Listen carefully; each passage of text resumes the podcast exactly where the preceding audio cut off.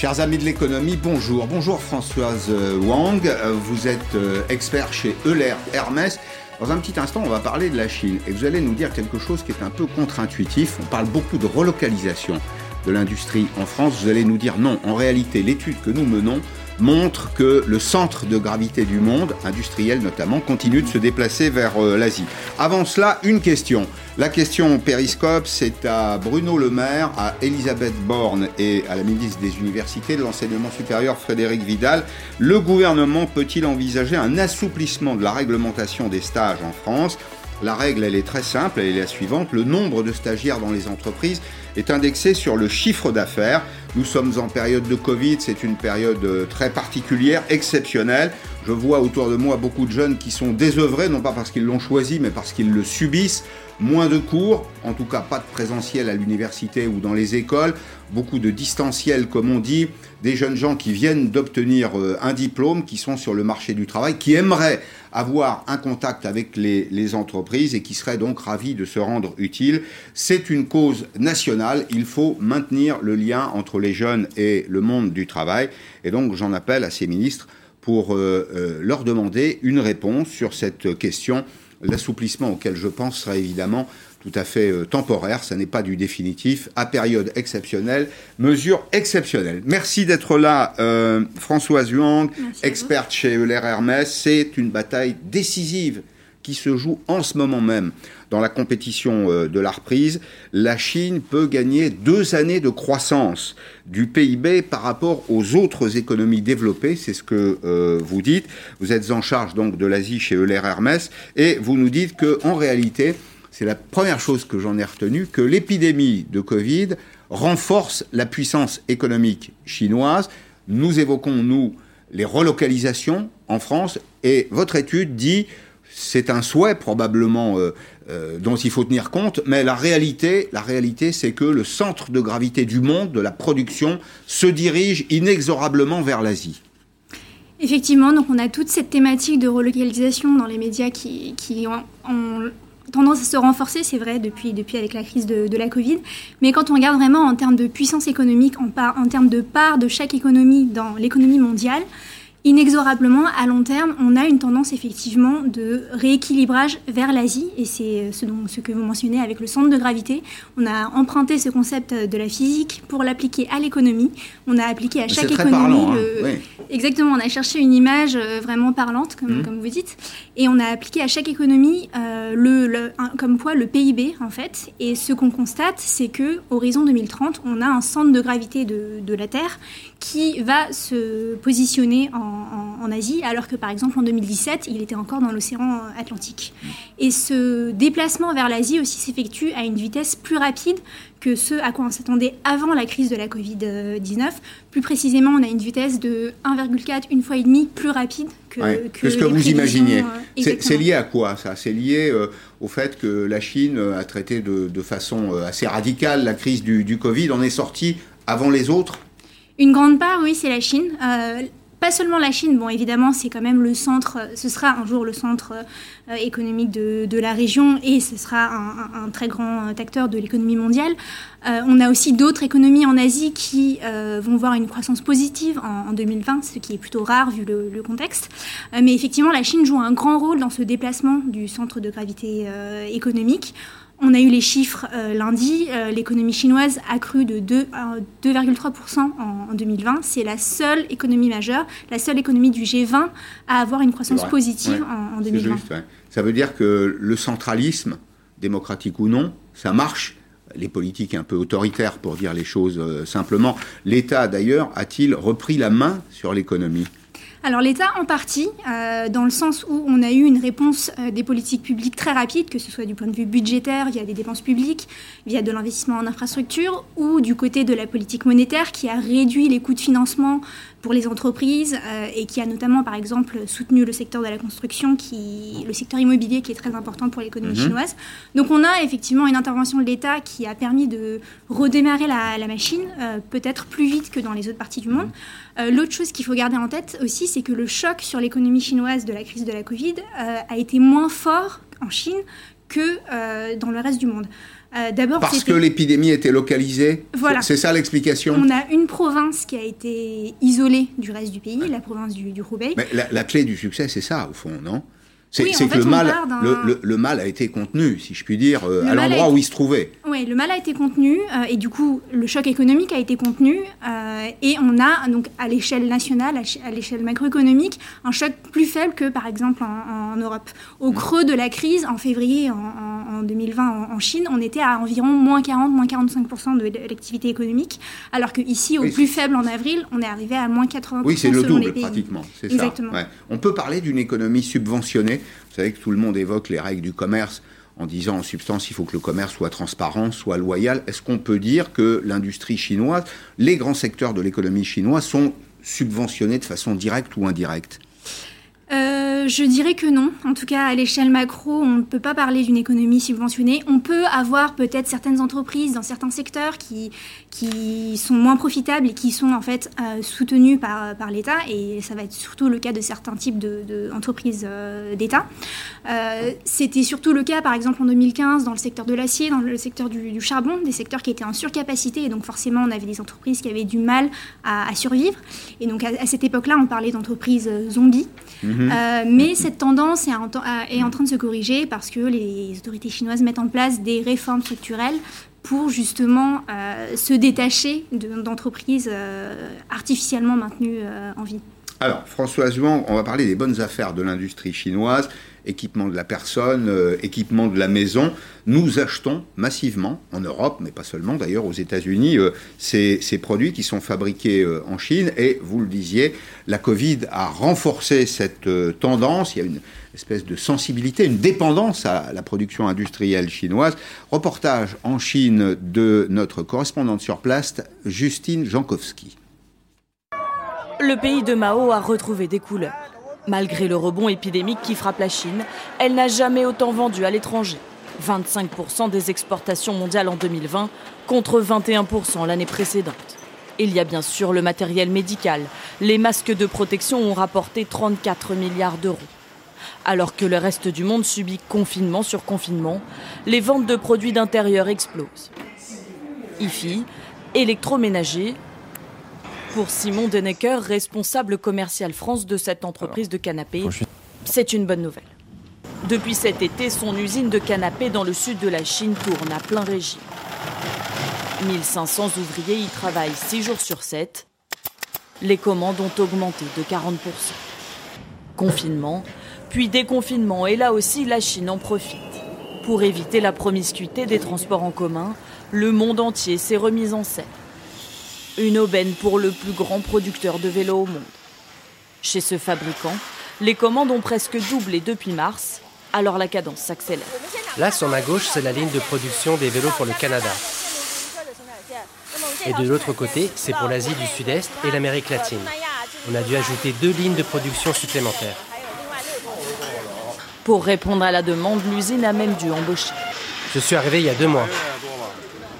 Au milieu des VTT et des bicyclettes de ville, le vélo le plus vendu cette année, c'est ce modèle électrique. On en a exporté 20 000 cette année vers la France, 2 000 euros pièce. Les Français touchent une subvention du gouvernement quand ils achètent un vélo électrique. Ça les a incités à acheter. L'Empire du Milieu se targue d'avoir rallumé le moteur à pleine puissance et se permet même quelques leçons à l'Europe. La Chine s'est rétablie très vite. Elle est devenue le pays producteur le plus sûr au monde. Si je devais donner un conseil aux Français, je dirais concentrez-vous sur votre force de production au lieu de vous perdre en débat et en manifestation. Mais pour la Chine, rien n'est acquis. Le retour du coronavirus sur son sol pourrait bien contrecarrer ses prévisions pour 2021. Bien, François Zhuang, ça nous a fait sourire euh, cette, cette, déclaration de cet interlocuteur chinois qui dit mais occupez-vous, occupez-vous de la, de la production. Euh, là, on a des, des productions, ce qu'on a vu, ce sont des, des, des, produits de grande consommation. Euh, Est-ce que il y a toujours en Chine cet objectif de monter en gamme? Je vous le dis d'ailleurs avec une certaine inquiétude parce que la France, c'est aussi ou l'Europe de façon générale. France-Italie, c'est le pays du premium, c'est le pays du luxe. Ce sera peut-être imitable un jour, non? Alors effectivement, on a en Chine, de la part des autorités publiques, une grande ambition de monter en gamme, comme, comme vous le dites très bien, de changer en fait toute cette conception de Made in China, de, produits manufacturiers de, de basse qualité. Euh, et effectivement, on, a eu, on voit dans les chiffres de, de grands progrès. Par exemple, euh, on a un indicateur de innovation mondiale euh, qui montre en termes de, classement que la Chine est passée de la 29e position dans le monde en 2015 à la 14e en 2019. Donc c'est un progrès très rapide, mais elle reste 14e dans le sens où elle est quand même, elle, elle, garde quand même un peu une marge, un rattrapage à effectuer avec les leaders mondiaux d'innovation qui se trouvent notamment en Europe, mais aussi les États-Unis. Et donc dans cette, dans cette tendance de monter en gamme, euh, effectivement, on va avoir des pays et des économies qui peuvent euh, perdre euh, au fur et à mesure que la Chine rattrape. Mais horizon. Elle, elle y parvient vraiment? Elle y parvient vraiment dans certains types de produits, oui. par exemple, dans le reportage, on a parlé de, des exportations chinoises qui ont très bien performé cette année. c'est en partie soutenu par tout ce qui est produit médical et lié à la crise de la Covid-19, mais on a aussi eu un gain de part de marché dans les produits électroniques. Euh, et donc euh, là aussi, la Chine a su surperformer sa compétition dans un contexte de crise, car c'était la première économie à, se, redresser. Mais en parlant de l'électronique, par exemple, euh, la Chine dépend encore énormément de technologies extérieures. Par exemple, donc dans tout ce qui est électronique, on va trouver des semi-conducteurs. Euh, or, tout la, dans, la part des, dans les semi-conducteurs utilisés en Chine, seulement environ 16% est produit en Chine, donc le reste est importé. On a un champion français qui s'appelle ST Microelectronics d'ailleurs dans ce domaine. Voilà. Il produit beaucoup de semi-conducteurs. C'est-à-dire qu'une partie de la technologie, c'est un peu rassurant pour nous, hein, pardonnez-moi, pour les Européens, pour les Américains, une partie de la technologie reste malgré tout chez nous. Voilà. Donc la, Chine a tendance à importer, par exemple, euh, une grande majorité de ses semi-conducteurs. Et sur les 15% euh, qui sont vraiment mmh. produits en Chine, seulement 8% sont produits par des entreprises chinoises. Donc là, il y a un grand euh, rattrapage à, effectuer et la Chine investit énormément dans cette direction. À, quoi tient le, miracle économique chinois? C'est le travail, l'enthousiasme, le sens de la communauté, l'autorité de l'État, l'innovation? J'aimerais avoir une petite idée du cocktail tel que vous, le figurez, vous qui êtes experte. Là, on part sur des, sur des sujets un petit peu moins économiques. Euh, l'économie, c'est fait. L'économie, c'est fait aussi par des gens. Bien hein, sûr, et les gens, bah, ils sont influencés par leur, euh, par leur culture, par leur rapport au travail. Mais même quand on regarde les chiffres, c'est vrai que donc, je parlais tout à l'heure du creux de l'économie. On était à environ 55-60% d'activité seulement au creux au mois de février. Dès le mois d'avril, on était arrivé à 75%. Donc il y a eu un redémarrage de l'économie, un, retour au travail. Avec une adhésion populaire au retour au travail?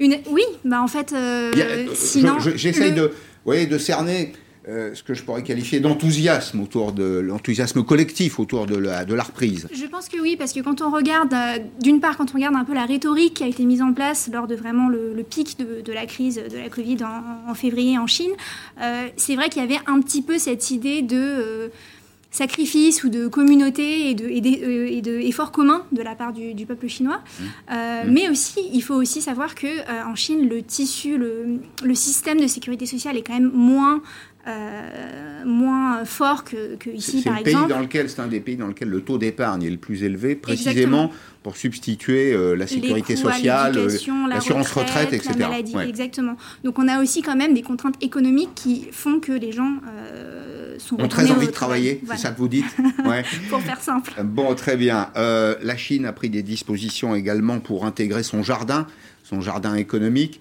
signé des accords récemment avec tous les pays de la région euh, Pacifique. Pour vous, quels sont les pays, vous qui êtes à un poste d'observation, une fois encore, quels sont les pays qui vont euh, s'en sortir euh, le plus honorablement de cette, crise? Qui seront les gagnants, au fond, dans les, dans les grands pays? Tous sont en Asie? Alors en Asie, mon étude effectivement portait sur le centre de gravité économique du monde qui se déplace vers l'Asie. Euh, je disais qu'il y a d'autres économies, à part la Chine, dans la région qui ont euh, une croissance positive en 2020. On a par exemple Taïwan, on a par exemple le, Vietnam. Euh, la Corée du Sud est un petit peu au milieu d'une nouvelle vague de Covid, donc c'est un petit peu plus compliqué d'avoir une vue positive, mais comparativement parlant, elle s'en sort aussi plutôt pas mal. malgré la nouvelle vague, on a des exportations qui sont très performantes.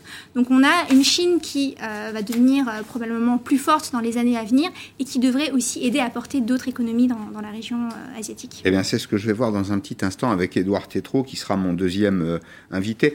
Mais on va partir aux, États-Unis bras de fer entre les États-Unis et la Chine en ce moment, la guerre économique entre les grands marchés, les dernières cartouches de Donald Trump contre les entreprises chinoises, Xiaomi, vous connaissez bien sûr Xiaomi, c'est le numéro 3 euh, mondial des smartphones, a été rayé de euh, la liste des entreprises fréquentables par Donald Trump. C'est une de ses toutes dernières décisions. Antoine Bordarias, vous qui êtes à Washington. Bonjour Pascal. Ouais, exactement. Hein. Jusqu'au dernier jour de son mandat, Donald Trump continue de défier euh, Pékin avec ses mesures protectionnistes. Vous l'avez dit, il vient de placer, c'était il y a quatre jours exactement, l'entreprise euh, qui fabrique des smartphones hein, chinoises Xiaomi sur euh, la liste des entreprises militaires communistes chinois. C'est une liste qui est placée au secrétaire américain de la Défense. Concrètement, qu'est-ce que ça veut dire? Eh bien, ça veut dire que Donald Trump, jusqu'à demain matin, midi, eh bien, il peut encore euh, placer Xiaomi sur la liste des euh, entreprises euh, qui ne sont pas acceptées aux États-Unis. Alors, exactement comme il l'avait fait, souvenez-vous, hein, pour, le géant chinois de la téléphonie, Huawei. Alors, quelle sera la réaction de l'équipe de Joe Biden quand elle prendra place à la Maison Blanche demain à partir de midi On peut imaginer que ce ne sera pas vraiment une priorité. En tout cas, les marchés, eux, ils ont déjà réagi. L'action hein, de Xiaomi a quand même chuté de 10% à la bourse de Hong Kong. Merci beaucoup Antoine Bordarias. Bonjour Edouard euh, Tétrault. Bonjour. Vous êtes analyste financier, vous êtes chroniqueur aux échos. Euh, vous avez enseigné à HEC une matière en anglais, Managing in Times of Financial Crisis. Ça n'est pas une crise financière, c'est une autre crise, mais j'attends évidemment votre regard d'analyste. J'ajoute que vous avez, été primé en 2013 de euh, la Franco-Chinese Foundation, la fondation franco-chinoise. On va faire juste un petit peu d'histoire, parce qu'on va parler de la Chine, des États-Unis, évidemment, de ces parties de bras de fer économiques qui se jouent euh, en ce moment même. Au fond, c'est euh, euh, la gouvernance du monde, la gouvernance économique du monde qui se joue en ce moment sous nos yeux. C'est un peu une guerre silencieuse. Alors, elle a commencé il y a très longtemps. On aime bien faire un petit peu d'histoire dans Périscope. On va revenir aux origines, aux origines maoïstes. En 1949, victoire des communistes sur les nationalistes. Nous sommes en Chine. Le parti unique, euh, l'uniformisation culturelle. Alors l'uniformisation culturelle, c'est une, expression qui, a quand même fait quelques dizaines de, millions de morts. Et puis en 1958, le grand bond en avant, la collectivisation des terres échoue. Des millions de Chinois d'ailleurs vont souffrir de la, de la famine. Mao décède en 1976 et là c'est une toute autre ère économique qui s'ouvre en Chine. Deng Xiaoping, l'homme qui disait il est honorable de s'enrichir mais on ne peut pas tous le faire en même temps. C'était déjà un premier signal utile, intéressant, euh, qui nous montrait que la Chine rentrait dans une nouvelle ère économique. Il prend la direction du pays. Grand programme de libéralisation économique. Vous le voyez là l'image. Est avec euh, Jimmy Carter. Des zones spéciales qui accueillent les capitaux étrangers. Et puis, euh, en 1990, on va dire qu'au début du XXe siècle, Édouard Tétrault, la Chine devient le partenaire industriel indispensable de la mondialisation. Oui, et vous, voyez, je vais euh, aller 20 ans euh, plus en arrière que vous. Allez-y. Et vous proposer euh, le parallèle suivant. 1929. On est en 1929, une crise démarrée aux États-Unis embourbe l'Amérique pour quelque temps, teste ses résistances, c'est le crack de, Wall Street, mais à la faveur de cette crise qui a mené le, enfin qui a poussé le monde entier euh, dans, la crise et, dans, les guerres, eh bien, l'Amérique a pris son leadership sur le monde entier, leadership qui a duré, j'en parle au passé, qui a duré à peu près un siècle. 2020, nous avons quelque chose de similaire, nous avons une crise, et quels que soient les, les, les, racontards, euh, on va dire ça de façon sympathique, ou les, les légendes que la diplomatie chinoise essaie de, déployer, une crise démarrée en Chine, mais c'est aussi une crise épidémiologique une, euh, euh, à, à Wuhan, mais pendant un trimestre, la Chine à genoux, elle a été à genoux, les chiffres le montrent, les, images, on n'a pas tout vu, mais montrer une, économie, une société totalement à l'arrêt. Mhm. Et en revanche, un an après, qu'est-ce qu'on a? On a la Chine qui enregistre un taux de croissance extraordinaire. Euh, euh, c'est le seul pays qui va euh, afficher un PIB positif en 2020. Et, et, en fait, je pense qu'à la faveur de cette crise du coronavirus démarrée en Chine, eh bien, la Chine a définitivement pris son leadership sur le monde. C'est un leadership qui est non seulement économique, mais qui devient militaire. Euh, c'est en 2020 que la flotte chinoise a dépassé les capacités de la flotte américaine, notamment pour le Pacifique. et je crois que c'est tous les quatre ans que la Chine produit l'équivalent de la marine française. Vous voyez, c'est donc le leadership, il est, il est évidemment, il était pris grâce à l'épidémie. Mhm. Il est économique, il est militaire, il est en train de devenir diplomatique. En fait, 2020 est le 1929 de la Chine et est en train d'installer le leadership chinois sur, sur le siècle. Tout ça parce que euh, la pandémie a été bien gérée en Chine c'est à la fois, c'est une crise, c'est un révélateur. Et, je trouve que cette crise a été révélatrice de la force chinoise, mais aussi de nos faiblesses. Je ne vais pas ouvrir un débat sur euh, la force d'une dictature. Je pense qu'une dictature porte en elle-même les germes de sa propre destruction, et, on verra combien de temps cela, cela durera. Mais regardez notre, nos faiblesses. Il ne s'agit pas de se flageller, mais aujourd'hui, vous avez un très grand groupe français, très grand, euh, exemplaire à de nombreux points, qui s'appelle Sanofi. Sanofi, c'est l'héritier de Pasteur. Mhm. Sanofi n'existe pas sans Pasteur, n'existe pas sans la recherche française, n'existe pas. On voit que le vaccin de Sanofi a des difficultés, arrive tardivement. Et qu'est-ce qu'on apprend aujourd'hui Que euh, plus de 400 euh, chercheurs du, du, groupe, euh, du, groupe Sanofi vont être licenciés. Alors, ce pas tous des chercheurs, mais c'est des gens qui participent à la recherche. oui, oui c'est ça. Qui participent à la recherche. Et là, on se dit, mais c'est pas possible. Si nous n'arrivons pas à, prendre, pardon de singulariser ce groupe, mais c'est vrai, je trouve essentiel de l'économie, si nous n'arrivons pas à prendre cette crise comme un signal d'alarme, nous devons à la fois, ce que savent faire les Chinois, qu'est-ce qu'ils savent faire? Ils savent se projeter dans le futur, ils savent se donner les moyens d'une politique de long terme. Vous voyez, c'est facile hein, de, couper des coûts de R&D. Quand, quand, vous voulez faire du profit dans une entreprise, je ne vais plus analyser, je, conseille des, chefs d'entreprise aujourd'hui, vous coupez le marketing, vous coupez la R&D. Vous sacrifiez le futur pour faire plus de, de cash flow au présent. Eh bien, si nos sociétés ont choisi euh, ce modèle-là, oui, euh, il ne faut pas s'étonner qu'à 10-20 ans, nous soyons euh, dominés. Alors, on a un homme qui a un avantage, Xi Jinping, il a un avantage, c'est qu'il y a une réforme constitutionnelle en 2018, il peut être président à vie ça simplifie quand même les choses en termes de, gouvernance, mais sa politique, et il l'a dit d'ailleurs très récemment au dernier congrès du Parti communiste chinois, c'était en, en, 2020, sa politique c'est le rêve chinois, c'est la renaissance de euh, la nation chinoise. On l'a dit tout à l'heure euh, avec euh, Françoise Wang, le, le Parti communiste contrôle le gouvernement, qui contrôle l'économie, l'opposition est inexistante ou elle est en prison, la liberté de la presse n'existe pas. À votre avis, est-ce que nous devons continuer à faire du commerce avec une dictature politique? Ah, voilà une très bonne question. Est-ce que nous devons euh, continuer à faire du commerce avec euh, un pays qui, euh, qui déploie des camps de concentration, qui ne sont pas encore des camps d'extermination, mais des camps de concentration pour les Ouïghours? Est-ce que nous devons c'est une vraie question. Euh, euh, euh, aujourd'hui, force est de constater que la vigueur, de nombreuses entreprises françaises, européennes dépendent de la vigueur du marché chinois. qui a repris fortement. Je ne vais pas citer les, groupes de, de, grande consommation, les industries du luxe, les industries d'infrastructures. Donc il y a une dépendance. il ne tient qu'à nous de faire à la chinoise, en investissement dans la durée, mais pas de façon dictatoriale, de façon mhm. choisie en démocratie, de, faire davantage confiance en nos propres marchés. Nous avons un marché de 500 millions d'habitants euh, en Europe. en Europe. Euh, nous avons des partenariats à fortifier avec euh, l'Amérique latine, avec l'Afrique, avec les États-Unis.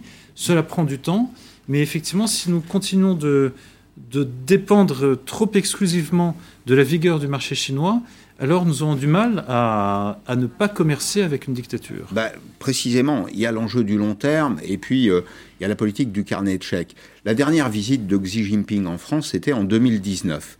Il est arrivé précisément avec euh, le carnet de chèques pour investir. J'ai relevé les chiffres 30 euh, milliards d'euros pour Airbus, 1 pour EDF, 6 pour Schneider, CMA, CGM. Est-ce qu'on peut s'en passer C'est la question. Alors ça suppose une espèce de consensus national aujourd'hui. Il faudrait pouvoir parler non seulement aux Français, mais, aux Européens, en leur disant, attention, on peut faire euh, euh, du commerce... Euh, à, bref délai, si je puis dire, avec les Chinois. Et en effet, ça fera, fera rentrer du cash dans, nos entreprises. Mais en même temps, à, chaque fois qu'on accepte une commande chinoise, on augmente notre sensibilité au marché chinois. C'est pas facile l'équation là. Absolument, c'est pas facile. Politiquement, c'est difficilement gérable parce que le temps économique n'est pas le temps politique. Le génie chinois euh, a été de jouer un pays euh, contre l'autre, pays par pays, un pays contre l'autre. C'est pour ça que le Pirée est devenu chinois. Le, le, vous avez des, des, pressions fortes pour récupérer des infrastructures en France aussi. Et là, c'est là où on, teste la vigueur démocratique et la capacité de, de résistance et de, et, de, souveraineté des différents pays. Euh, moi, je suis très heureux que la France, par exemple, ait réussi à, à dire non à Huawei. Euh, Huawei qui euh, essayait de déployer ses infrastructures, ses centres en France, etc. Nous avons identifié, en tout cas l'État a identifié que Huawei était une menace stratégique pour, le, notamment pour nos réseaux, pour nos, nos, infrastructures, pour notre souveraineté. Pour avoir les moyens de dire non... Les ingénieurs vous disent cependant que c'est les, les meilleurs. Ah oui, mais alors battons-les. Sur le plan technique. Battons-les. Alors ouvrons des centres de R&D, euh, que Orange, euh, Free, euh, SFR investissent davantage dans la R&D et, et, quitte à prendre un peu sur la marge ou sur le marketing à, court terme, pour justement être, être à parité. C'est la même histoire que Sanofi Pasteur. Si on sacrifie pour faire un très bon profit euh, trimestriel et annuel euh, le, long terme, bah, il ne faut pas euh, s'étonner qu'à la fin, on soit, le vaccin arrive en retard et, que l'on soit derrière. c'est, nous ne sommes pas les seuls d'ailleurs au passage à être dépendants de la Chine, hein, puisque je relevais que 20% des ventes de BMW, de Mercedes et de Adidas, Adidas est une marque de vêtements de sport allemande, dépendent du, du, marché, du marché chinois. Alors, il y a la relation que nous avons euh, dans, la vente ou dans l'achat, et puis il y a la relation aussi capitalistique avec nos, entreprises, PSA, mm. Club Med, le groupe Accor, grand groupe mondial d'hôtellerie. Euh, les Chinois sont entrés au capital dans ces entreprises, jouent le jeu d'ailleurs, ils jouent leur euh, rôle d'actionnaire. Dans d'autres dossiers, en revanche, les fonds chinois ont été plus infidèles. C'est vous qui parliez d'ailleurs dans un article des, investisseurs zappers. Ben, on va les voir précisément, les investisseurs zappers, dans ce reportage de Fabien Chadeau. C'était une promesse de réussite. Il y a trois ans, une entreprise chinoise rachète Baccarat avec une ambition développer l'illustre cristallerie à l'international. Mais le miracle attendu est devenu un mirage. Je pensais que ça allait durer un peu plus longtemps, vu que c'est chinois en général, ça dure assez longtemps, mais là, rien du tout. Pour racheter Baccarat, les dirigeants chinois se sont trop endettés. Aujourd'hui, ils n'arrivent pas à rembourser leurs créanciers. Les investissements promis ont été gelés. Il venait nous apporter entre 20 et 30 jusqu'à 50 millions d'euros pour euh, développer Baccarat. Il ne l'a pas fait. En Bretagne aussi, l'espoir a été déçu. Quand le mastodonte de l'agroalimentaire chinois Sinutra lance la plus grande laiterie d'Europe. Objectif, exporter vers la Chine du lait en poudre. Mais les cours ont chuté, l'usine a finalement été revendue. Et on se souvient de l'aéroport de Toulouse, cédé en 2015 par l'État à un consortium chinois. En contrepartie, il devait investir dans l'aménagement urbain. Promesse non tenue. Quatre ans plus tard, le groupe revend et encaisse une plus-value de 200 millions. La France doit-elle alors avoir peur des investisseurs chinois? Non. D'abord parce qu'ils sont peu nombreux. Sur 20 000 entreprises étrangères en France, 800 seulement, 4% viennent de l'Empire du Milieu. Et selon cet expert en commerce international, quand la Chine s'installe en France, elle s'investit durablement. Les investisseurs chinois prennent des positions en Europe. C'est parfois très compliqué pour eux parce que les places sont prises par des entreprises européennes, par des entreprises américaines qui sont là depuis plus longtemps. Et donc, il faut qu'ils voient le long terme, 10, 15 ans, 20 ans pour, euh, pour certains d'entre eux. Le groupe PSA en 2014, le Club Med ou le groupe Accor, tous ont des actionnaires chinois au capital sur lesquels ils ont toujours pu compter. Qu'est-ce que ça vous inspire, Edouard Tétrault? Euh, Pascal, ça m'inspire une chose. C'est euh, est-ce que vous savez que le Covid nous a tous, quasiment tous, fortement enrichis? Aujourd'hui, euh, les Français ont un excès d'épargne mmh. qui dépasse les 200 milliards d'euros. Il y a 200 milliards d'euros mmh. En trop dans les comptes en banque, livré A, LDD des Français. De deux choses l'une soit on, continue d'être euh, dans la peur et à se dire, euh, hormis la consommation immédiate, point de salut, dans ces cas-là, ces 200 milliards euh, vont continuer à, permettre d'acheter des biens, services de plus en plus produits ailleurs. Soit des vélos, par exemple, mais voilà, hein, fabriqués en Chine. Mais oui, soit on se dit, mais voilà une manne exceptionnelle hmm. qui doit retrouver soit euh, des moyens d'investissement de, en capital durable en France, je ne veux pas parler de fonds de pension, mais ce sont des choses de, cet ordre-là. C'est pas un gros mot. Soit, hein. non, soit de, de financer, euh, c'était ma proposition dans les échos, de financer des obligations euh, spéciales, des obligations qu'émettrait l'État et qui permettraient d'investir dans la durée dans des infrastructures, par exemple euh, d'hydrogène, environnement, énergie, nucléaire, télécom, et, et ainsi en fait, ce qui est fou, c'est que juste on se dit pauvre alors qu'on a les moyens de déployer euh, ces capitaux. Juste un mot sur les obligations. Les actions, c'est souvent le marché action, il est, il est présumé risqué, et il l'est d'ailleurs.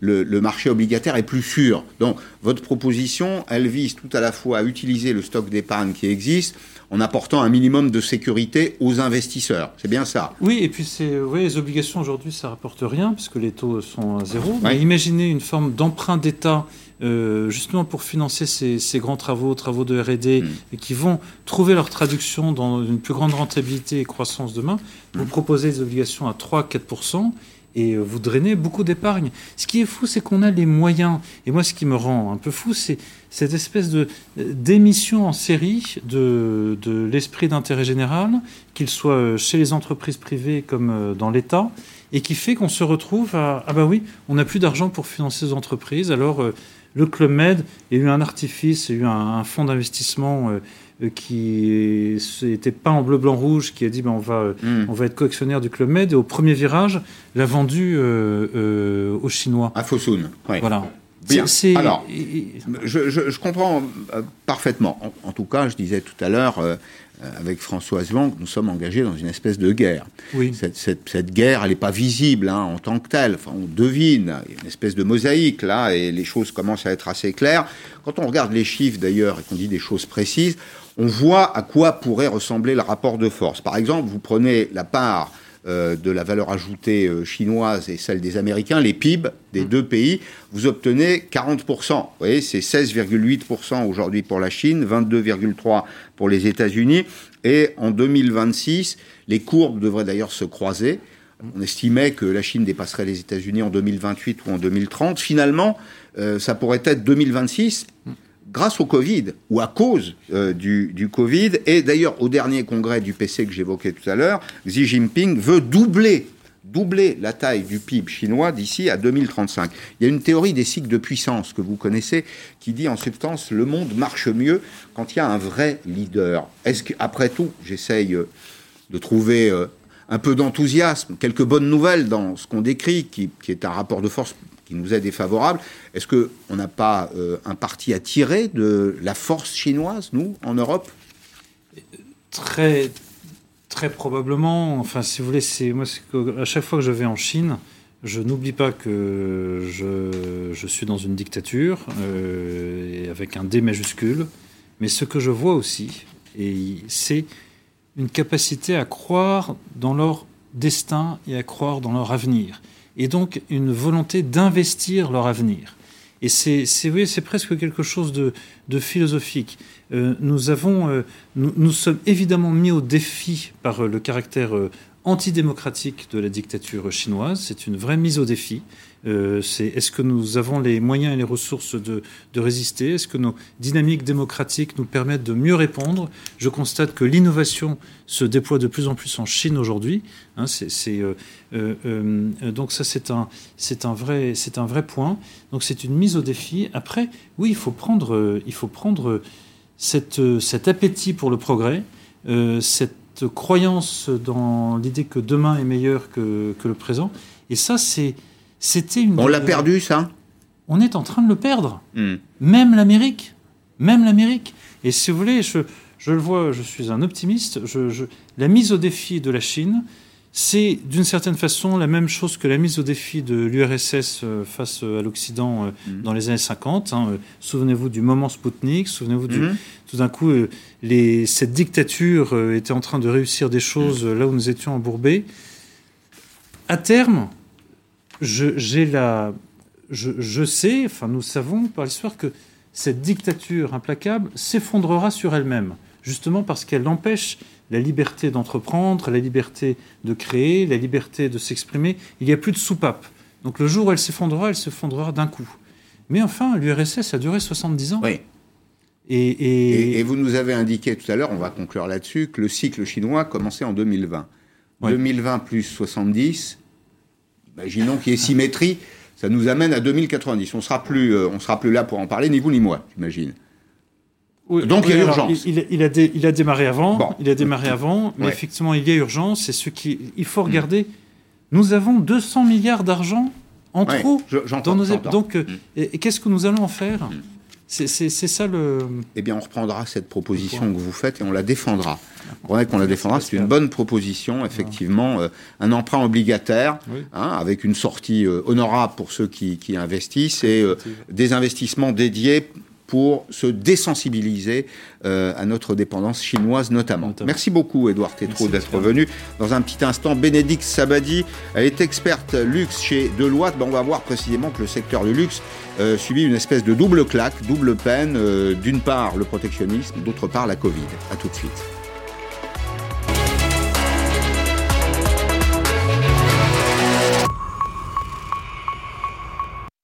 Votre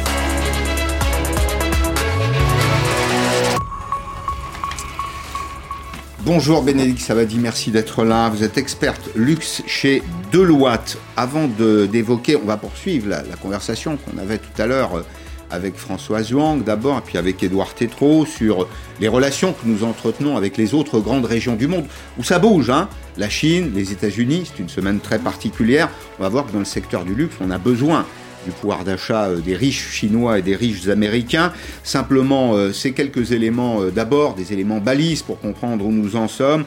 2021, le marché du luxe, eh on va voir que c'est moins 20 à moins 30% dans le monde. Je ne sais pas si vous avez les mêmes chiffres. Hein. en Chine, en revanche, de plus 30 à plus 40%. C'est déjà une indication. Et en France, bah, nous avons quelques grands champions hein, dans ce domaine, Vuitton, Chanel, Hermès, quelques autres, qui sont en général euh, en tête du, classement. Alors c'est LVMH, c'est Chanel, c'est euh, Hermès, et, bon, et puis il y a Gucci, Rolex. Euh, il n'y a pas que des Français dans, tout ça. Mais dites-moi, on peut se passer là de ces riches américains et chinois ou pas?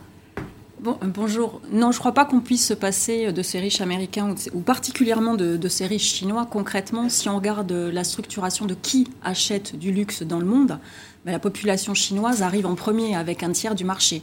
Euh, les Américains, c'est juste, c'est juste, c'est 20% du marché. c'est déjà beaucoup. C'est déjà beaucoup, pardon. Mhm. Les Européens, c'est 20%, et puis après, on a le reste du monde. Et donc, cette structuration des acheteurs du luxe français, elle ne fait que s'accentuer au profit de la Chine, puisqu'en fait, toutes nos prévisions anté-Covid nous donnaient une part de consommateurs chinois qui atteignait 50% à un horizon 5-6 ans. Et le Covid n'a fait que renforcer ce principe, en fait. Mhm. Alors, euh, les commerces sont fermés. Je ne sais pas si on vend beaucoup de luxe d'ailleurs sur Internet. Je sais qu'on a vendu beaucoup de produits de grande consommation, mais du luxe, je ne suis pas sûr, non? Alors, on vend beaucoup de luxe sur Internet. Euh, sur un marché euh, qui, globalement, si on regarde les biens d'équipement, fait 280 milliards, il y a quand même 12% du marché avant le Covid qui se passait déjà sur Internet. Ça fait une trentaine de milliards. Tout à fait, avec le segment des accessoires en tête. Le Covid a accéléré le phénomène, puisqu'en fait, les marchés, les différents euh, pays ont fermé leurs magasins. Donc, quand on voulait trouver des produits de luxe, ben, on s'adressait à Internet et ça a été un vrai accélérateur de transformation pour les grands groupes de luxe. Mmh. C'est pas un peu antinomique, enfin, c'est en tout cas contre-intuitif.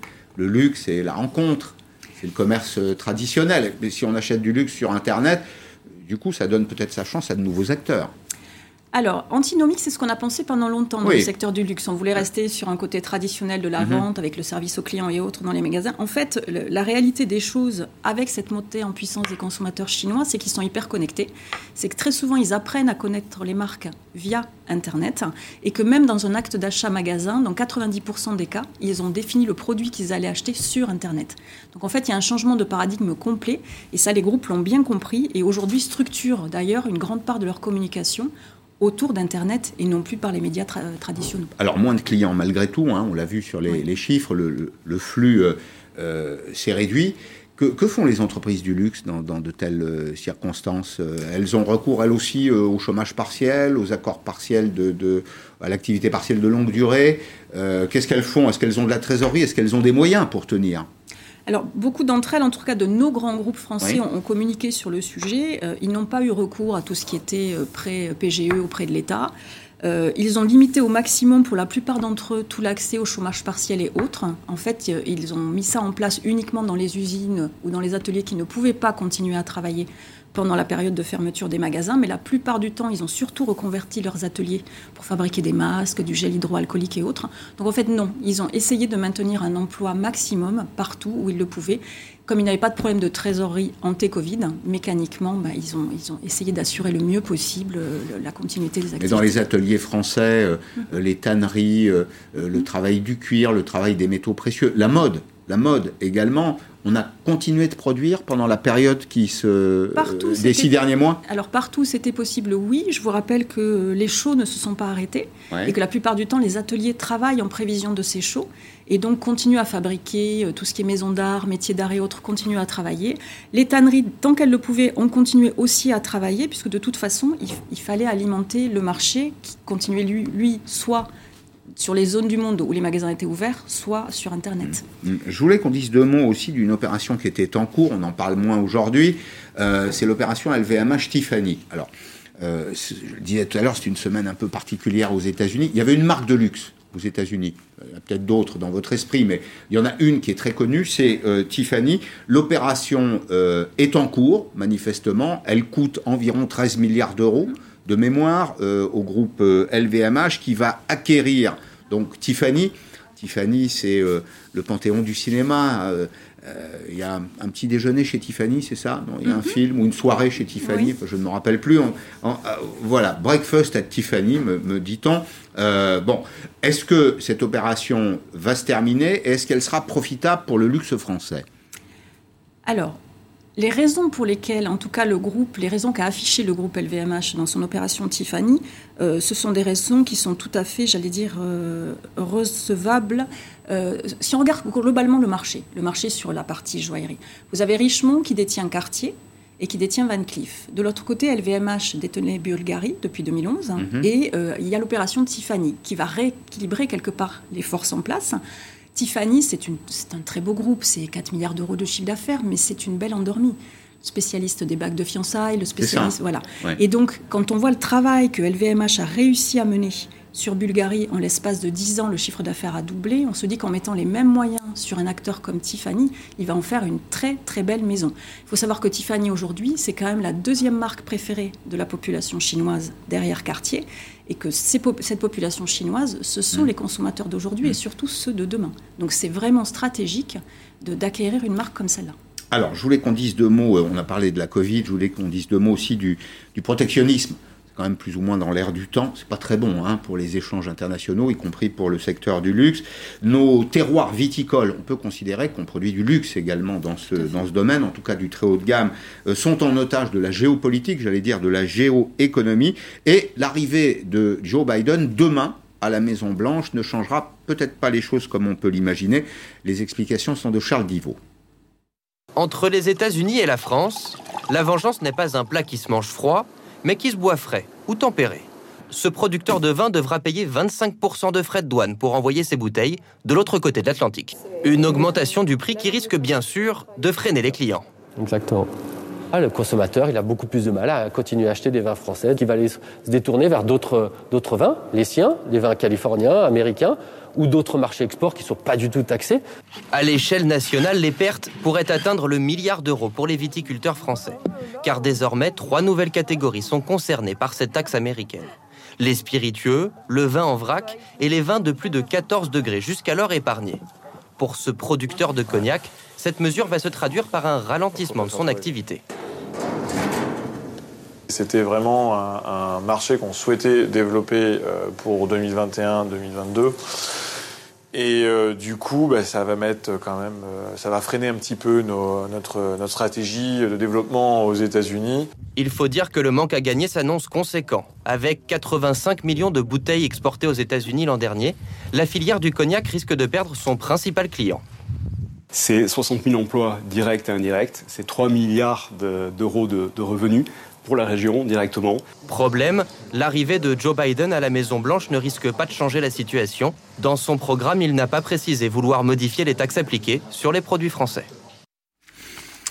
Bénédicte Sabadi, ça c'est un mauvais coup. Hein. Le protectionnisme, les taxes, c'est évidemment un frein. Alors euh, quand, quand, on revient en arrière, on le voit, c'est des secteurs dans lesquels il y a beaucoup d'emplois. Euh, ce qui n'est pas dit dans le reportage, mais ce qu'on voit, c'est que ça maille les territoires, tous les, les, les, toutes les activités qu'on évoquait tout à l'heure, hein, la tannerie, les métiers du cuir, mais aussi ceux du vin, par définition, c'est de l'emploi euh, dans, les, dans les territoires. Mauvais coup, ça, pour l'économie française. Ah, c'est clairement un mauvais coup sur le, pour l'économie française et si le nouveau gouvernement américain ne revient pas dessus, ce sera un vrai sujet d'inquiétude hein, pour l'avenir de, de, toute cette filière. En fait. À quel point d'ailleurs le, le, vin très haut de gamme et les spiritueux représentent une part importante dans le portefeuille des marques de luxe en France j'ai pas le, le, chiffre en tête. Mais c'est significatif. Mais c'est significatif. Un groupe mmh. comme LVMH a beaucoup de, de marques en portefeuille euh, et serait assez. Et il y a beaucoup d'emplois. Et, d'emplois qualifiés qui vont, euh, qui vont avec. C'est également ce qu'on va retenir. Comment, là, à l'orée de cette euh, nouvelle année 2021, les grandes marques de luxe françaises se, se préparent à traverser la crise? Est-ce qu'il y a des dispositifs particuliers euh, Est-ce qu'elles vont continuer à investir euh, Est-ce qu'elles ont maintenu le lien avec les clientèles? Alors, les, les, les, situations sont très contrastées. En fait, ce qu'on voit, si globalement vous regardez le, le marché européen, je vais peut-être commencer par là, c'est oui. le marché qui a été le plus touché par, euh, par le Covid, dans le sens où la majorité de sa clientèle était une clientèle de tourisme étranger, particulièrement chinois, et du coup, c'est le marché qui accuse le recul le plus fort du fait de cet arrêt du tourisme. Sur ce marché européen, en fait, les situations sont contrastées, mais majoritairement, le, sujet, c'est que cette clientèle, qui était peut-être de 70 ou 80% faite de touristes, il est nécessaire de la remplacer par une clientèle locale. Une clientèle locale qu'on a probablement moins choyée ces dernières années, vers qui on a fait moins d'investissements. On a vécu, on a quand même beaucoup vécu sur le confort de cette clientèle touristique, de, de, du tourisme entrant. Exactement. Et donc aujourd'hui, en fait, on voit que sur le périmètre européen, il y a une nouvelle zone de focalisation sur la, la, la clientèle locale de chaque pays pour recréer du lien, pour créer des espaces d'échange. Donc il y a énormément d'innovations qui ont été mises en place, même pendant la période où les magasins étaient fermés, à travers les réseaux sociaux, pour rester en contact et autres. Donc il y a beaucoup de choses qui sont faites, particulièrement en utilisant euh, les nouvelles technologies et autres auprès de ces clients-là. Merci beaucoup, merci Bénédicte Savadi d'être venu dans Periscope. C'était passionnant aujourd'hui parce que on a touché des, sujets qu'on n'évoque pas tous les jours, mais c'est un véritable enjeu, hein, savoir qui sortira le plus fort de cette euh, séquence, qui dominera le monde. C'est euh, nos emplois, c'est nos revenus qui sont euh, en cause et donc ce sont des activités qu'on a intérêt à défendre. Merci à vous tous de nous avoir suivis. Arlette Chabot, je ne suis pas là demain puisque c'est la journée américaine sur LCI. demain matin avec mon camarade Eric Brunet et je vous retrouve jeudi évidemment en direct à 16h sur LCI. À jeudi.